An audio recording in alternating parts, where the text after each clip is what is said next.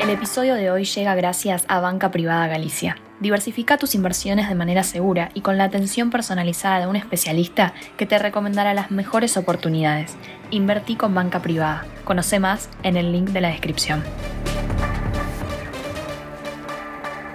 Muy buenos días, estrategas. Soy Francisco Aldaya, editor de BloombergLinea.com en Argentina, y hoy te voy a contar las tres noticias más importantes para que arranques tu día. Además, como todos los jueves, Mariano Espina nos trae lo último de la política en recintos del poder. Como siempre, no te olvides de darle clic al botón para seguir a este podcast, de compartir este capítulo y de activar las notificaciones. Antes de seguir, te quería comentar que un día como hoy, pero hace dos años, se creó Bloomberg Línea. Hoy nos hemos convertido en el líder de noticias de economía y negocios, llevando a América Latina al mundo. Queremos agradecerte y celebrar este logro con vos y por nuestro segundo aniversario te vamos a regalar un año de suscripción gratuita para que puedas disfrutar todo el contenido premium de Bloomberg Línea de manera ilimitada. El canje de regalo es válido entre el 27 y el 31 de julio. Para conocer más, visita nuestras redes sociales o la descripción de este capítulo.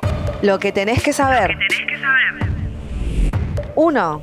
Apenas el 60% de los residentes de Córdoba Capital fueron a votar en las elecciones municipales de este mes y no es un fenómeno que se está dando únicamente por las vacaciones de invierno. En provincias como Salta y Río Negro y otras donde hubo elecciones provinciales, la participación electoral no llegó al 70%, y ese es el umbral por encima del cual siempre estuvo el promedio de participación a nivel nacional. Solo en un caso en los últimos 40 años tuvimos una concurrencia a las urnas por debajo de ese porcentaje. Estamos hablando de las pasos del 2021, cuando poco menos del 68% del padrón fue a votar. En ese caso se dio una victoria contundente para Juntos por el Cambio. ¿Qué pasará este 13 de agosto? 2.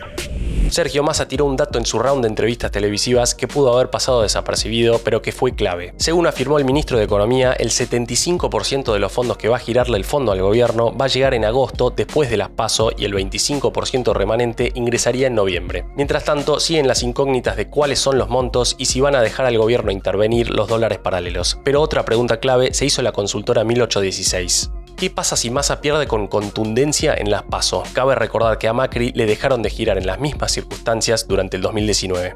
3.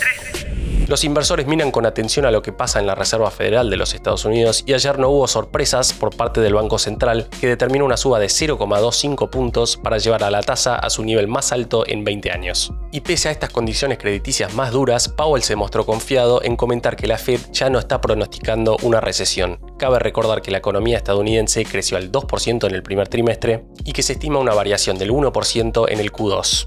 Antes de pasar a recintos del poder, veamos rápidamente cómo van a abrir los mercados este jueves. El S&P Merval cayó 0,1% ayer, fue una jornada mixta para las acciones argentinas en Wall Street, con subas de hasta 3,4% para despegar y bajas de hasta 1,9% para Bioceres. El dólar blue cerró en 546 pesos, el MEP en 503 y el contado con liqui cerca de los 545 pesos. Recintos del poder. Y ahora Mariano Espina, contanos por favor qué está pasando en el mundo de la política argentina. 17 días quedan para las primarias abiertas, simultáneas y obligatorias, la instancia que define a los candidatos para las elecciones generales. Las últimas encuestas marcan una ventaja de hasta 5 puntos de Juntos por el Cambio sobre Unión por la Patria. La coalición oficialista superaría la libertad avanza. En la interna de la principal fuerza opositora, los sondeos de opinión pública marcan un triunfo de Patricia Bullrich sobre Horacio Rodríguez Larreta. Sin embargo, las encuestas han desacertado en algunas de las últimas encuestas provinciales, como en Córdoba y Santa Fe. En el búnker de masa se analiza qué escenario es el mejor hacia una elección general, si un triunfo de Bullrich o de Rodríguez Larreta. Si bien el sentido común indica que la figura de Bullrich le permitiría a exponer más diferencias, también estiman que si la Larreta se impone en interna opositora, no lograría contener todos los votos de Juntos por el Cambio. El jefe de gobierno de la ciudad sostiene cada vez menos su ambigüedad en la campaña porteña. Se presenta cada vez más seguido con Martín Lustó, el candidato radical que compite contra Jorge Macri. En Unión por la Patria, Massa buscará hacer más campaña en la provincia de Buenos Aires. Este sábado participará de una caravana junto a Axel Kicillof en La Matanza, el principal distrito de la principal provincia de Argentina. La frase del día. Antes de irnos, escuchemos lo que dijo ayer la Fed en su comunicado oficial. Los indicadores recientes sugieren que la actividad económica se ha estado expandiendo a un ritmo moderado. La creación de puestos de trabajo ha sido sólida en los últimos meses y la tasa de desempleo se ha mantenido baja. La inflación sigue elevada. ¿Subirá de nuevo la tasa la Fed en septiembre?